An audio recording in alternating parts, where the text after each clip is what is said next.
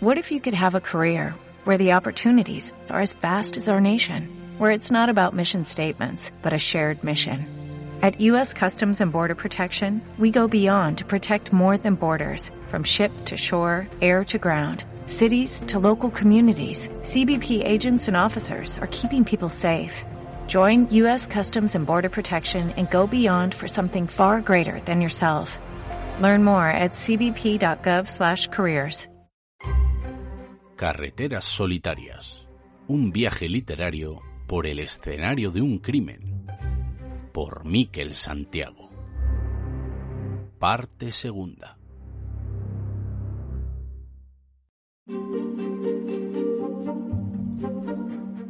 Oye, Rosa, ¿no te parece que es ir un poco lejos?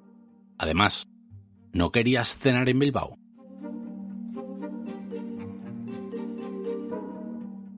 Estábamos montados en el coche y Rosa acababa de pedirle a nuestro GPS que nos llevara hasta ese punto señalado por Alejo en el mapa.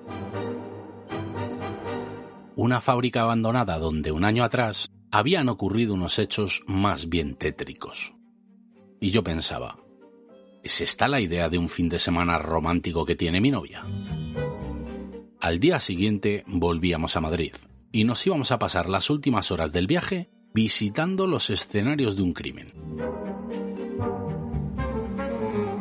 Hay muchas teorías alrededor de esa muerte. Dicen que la policía tenía muchos sospechosos. Y en el club de lectura somos tan fans. Anda, porfa. Solo será un selfie y nos vamos. ¿Y dónde nos vamos? ¿A ese acantilado? ¿Al hotel? Que sea el hotel, por favor. El GPS nos llevó por una serie de estrechas carreterillas de montaña, rodeados de bosques muy densos, oscuros. Aquello comenzaba a tomar tintes de un thriller, y Rosa estaba que no cabía en sí.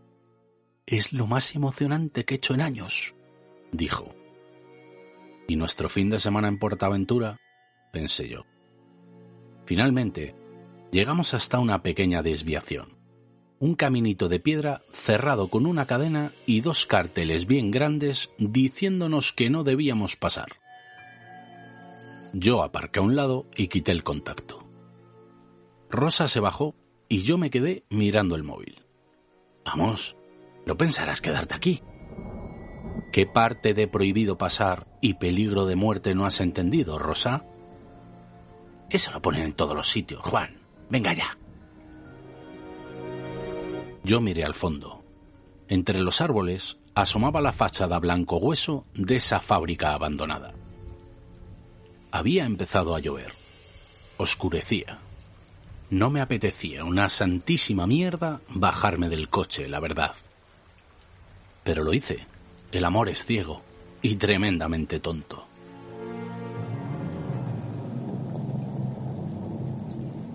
Vale, esta era la situación. Estábamos en ese lugar, perdidos de la mano de Dios, frente a esa fábrica abandonada entre árboles. Llovía. Yo tenía la cara más larga que un día sin pan. Rosa iba con su móvil, haciendo un vídeo en directo de Instagram y diciendo algo así como Juan y yo retransmitiendo en directo desde el escenario del crimen. Y entonces alguien nos pegó un grito que nos hizo saltar sobre nuestros zapatos. ¡Eh! ¡Vosotros! Bueno, aquí es donde comienza la verdadera aventura, pensé según veía aparecer a aquel tipo con su perro. Rosa se colocó a mis espaldas mientras el dogo ladraba desde la distancia.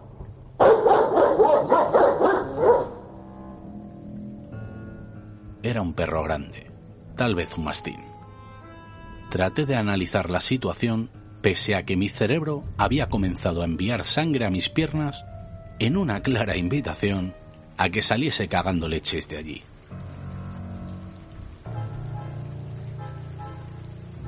El hombre iba cubierto con uno de esos impermeables de pescador.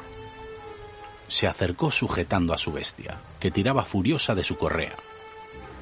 Yo levanté las manos en son de paz y le dije, tranquilo, pero no me oyó. Ese mastín ladraba un volumen atroz que te hacía imaginar la poderosa fuerza de sus colmillos. Esto es una propiedad privada, gritó el hombre. Nos hemos perdido, respondí. Pero nos vamos ya, no se preocupe. Entonces, Rosa hizo algo que pasaría a engrosar su top 10 de locuras de todos los tiempos. Rosa se adelantó un paso y el perro saltó hacia ella. Diez centímetros más y le hubiera merendado la mano. ¡Cuidado! gritó el hombre. ¿Pero estás loca? exclamé yo. Oiga, dijo Rosa como si nada. ¿Usted trabajaba aquí el año pasado? ¿Cuando encontraron aquel cadáver? El tipo nos miró de arriba abajo durante unos eternos segundos. Lo mejor será que se larguen de una vez, dijo finalmente. O llamaré a la policía. Cogí la mano de mi chica y tiré de ella dibujando un círculo muy grande alrededor del hombre y su perro, que siguieron nuestros pasos mientras nos alejábamos de allí. Rosa se reía por la emoción.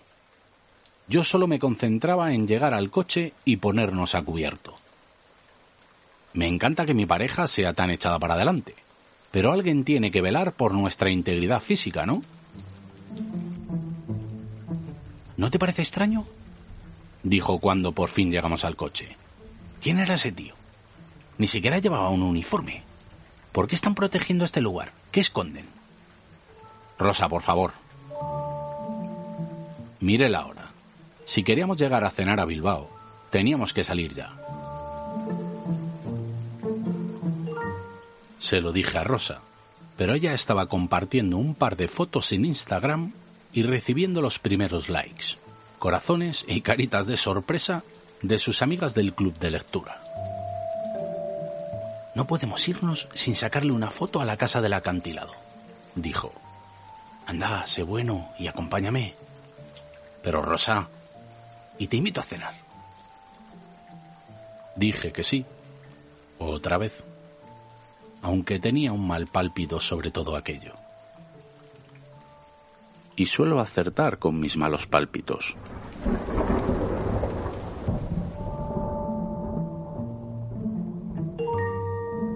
Escrito por Miquel Santiago.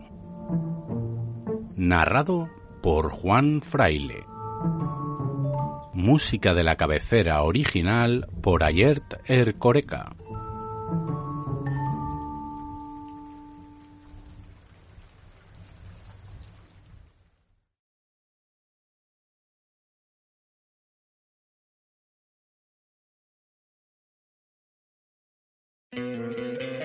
¿No te encantaría tener 100 dólares extra en tu bolsillo?